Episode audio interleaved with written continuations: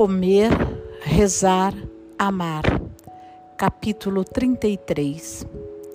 Saio da chuva alguns dias depois e encontro uma Roma tomada por uma desordem quente, ensolarada e eterna, onde, assim que piso na rua, posso ouvir os gritos de uma manifestazione. Outra passeata trabalhista ali perto que parecem a torcida de algum estádio de futebol. O taxista não sabe me dizer por que eles estão fazendo greve dessa vez, sobretudo, ao que parece, porque não está nem aí. Sticasse, diz ele sobre os grevistas. Tradução literal: esses colhões, ou como poderíamos dizer, estou pouco me lixando. É bom estar de volta depois da rígida sobriedade de Veneza, é bom estar de volta a um lugar onde posso ver um homem de jaqueta de pele de onça passando por um casal de adolescentes se amassando bem no meio da rua. A cidade parece tão pulsante e viva, tão bem produzida e sexy à luz do sol. Lembro-me de uma coisa que o marido da minha amiga Maria, Júlio, me disse certa vez. Estávamos sentados em um café ao ar livre, treinando nossa conversação. E ele me perguntou o que eu achava de Roma. Eu lhe disse que adorava a cidade, de verdade, mas que de alguma forma sabia que não era a minha cidade, que não era o lugar onde eu acabar, acabaria morando pelo resto da vida. Havia alguma coisa em Roma que não me pertencia e eu não conseguia muito bem descobrir o que era.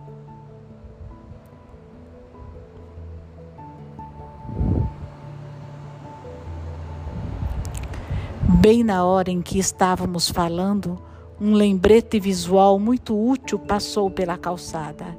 Era a típica romana, uma mulher de quarenta e poucos anos, incrivelmente bem conservada, coberta de joias, calçando saltos de 10 centímetros, uma saia bem justa com uma fenda comprida como um braço e um daqueles óculos escuros que mais parecem carros de corrida e que provavelmente custam o mesmo preço.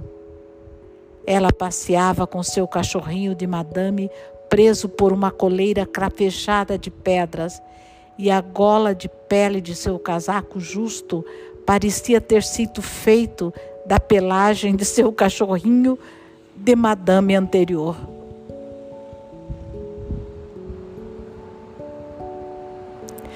Ela exalava uma aura inacreditavelmente glamourosa de você vai olhar para mim, mas eu me recuso a olhar para você. Era difícil imaginar que ela um dia, por dez minutos de sua vida que fosse, houvesse deixado de usar rímel. Essa mulher era o completo oposto de mim, que me visto em um estilo que minha irmã chama de bicho grilo vai à aula de yoga de pijama. Apontei aquela mulher para Júlio e falei: Está vendo, Júlio? Aquilo é uma romana. Roma não pode ser a cidade dela e a minha cidade também. Só uma de nós realmente pertence a este lugar. E eu acho que nós dois sabemos quem é. Júlio falou: Talvez você e Roma só tenham palavras diferentes. Como assim? Ele disse.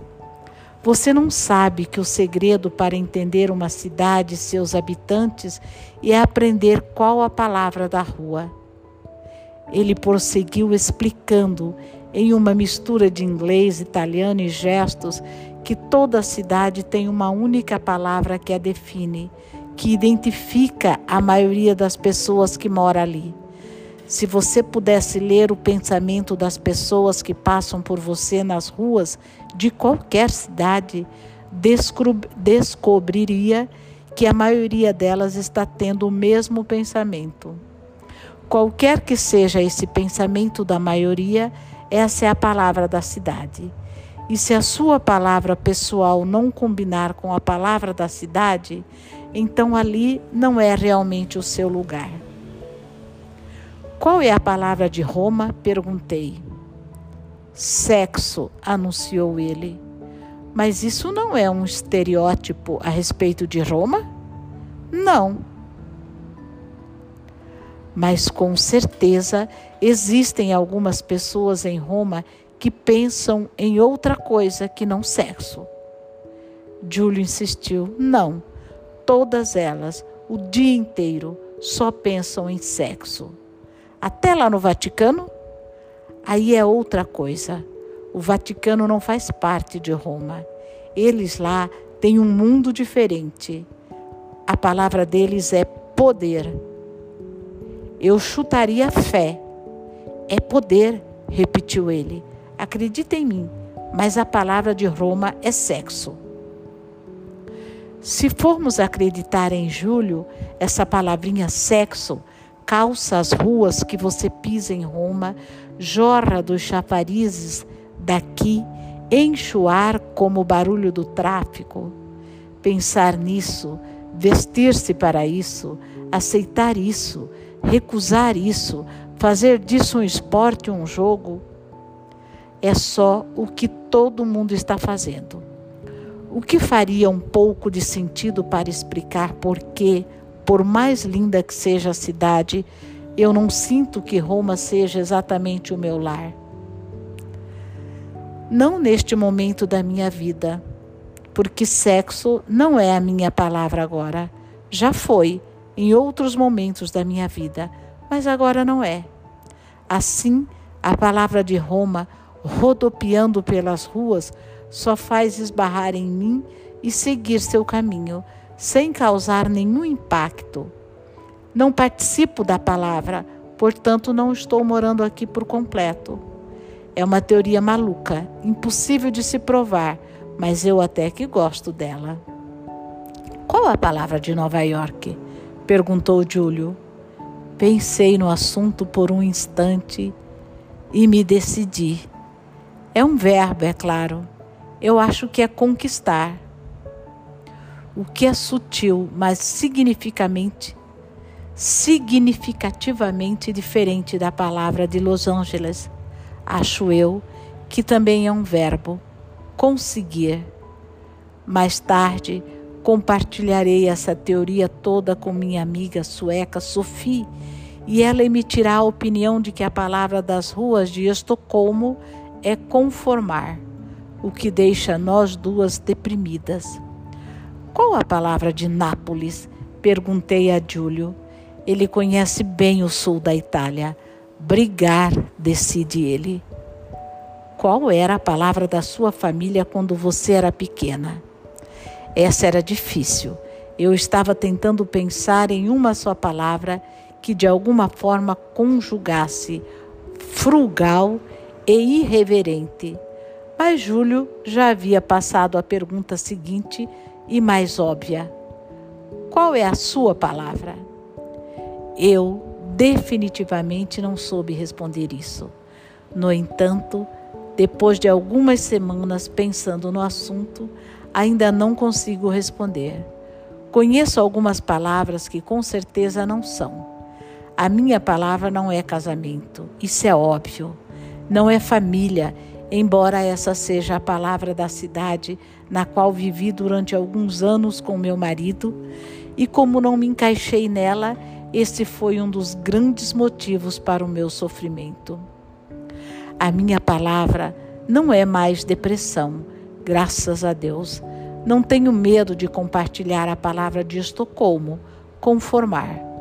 Mas tampouco sinto que a palavra de Nova York, conquistar, seja mais tão condizente comigo, embora esse de fato tenha sido o meu mundo dos 20 aos 30 anos.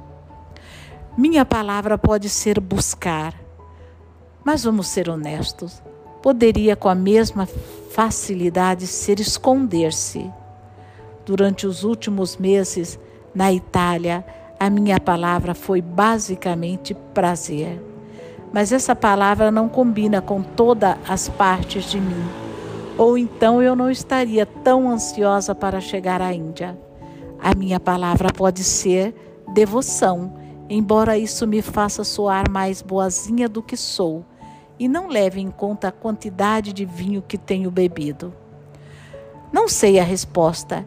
Imagino que seja essa a finalidade deste ano de viagem: encontrar a minha palavra. Mas uma coisa eu posso dizer com segurança: ela não é sexo. Ou pelo menos é isso que eu digo.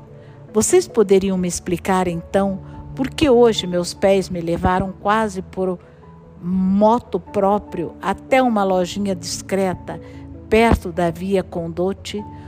onde, guiada pelas mãos experiente da sensual jovem vendedora italiana, passei algumas horas de sonho e gastei uma quantidade de dinheiro equivalente a uma passagem aérea de longa distância, comprando lingerie suficiente para vestir uma concubina do sultão durante mil e umas noites.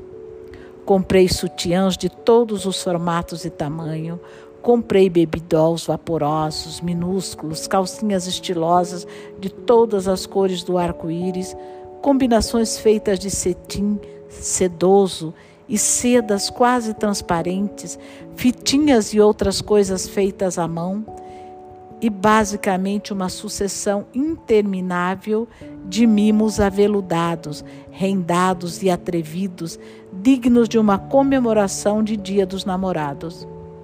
Nunca tive peças assim na vida. Então por que agora? Enquanto saía da loja carregando embaixo do braço minha sacola de safadezas embrulhadas em papel de seda, subitamente me lembrei da pergunta angustiada que ouvira um torcedor de futebol romano gritar na outra noite durante o jogo do Lácio, quando o craque do time Albertini havia passado a bola para absolutamente ninguém, em um momento crítico, sem nenhum motivo, arruinado totalmente a jogada. Arruinando totalmente a jogada. Per quê? gritara o torcedor quase ensandecido. Per quê? Para quem? Para quem você está fazendo esse passe, Albertini? Não tem ninguém ali. Já na rua, depois de minhas horas delirantes, comprando lingerie, lembrei-me dessa pergunta e a repeti para mim mesma em um sussurro. Em um sussurro.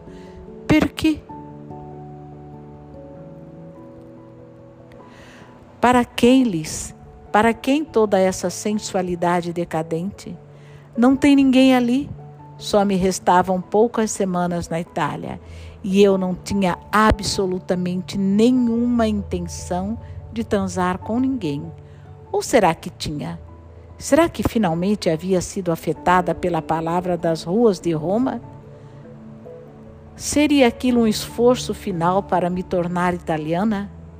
Seria aquilo um presente para mim mesma ou um presente para algum amante que sequer havia sido imaginado ainda? Seria uma tentativa de começar a curar minha libido depois do desastre de confiança sexual do meu último relacionamento? Você vai levar esses trecos todos para a Índia? Perguntei a mim mesma.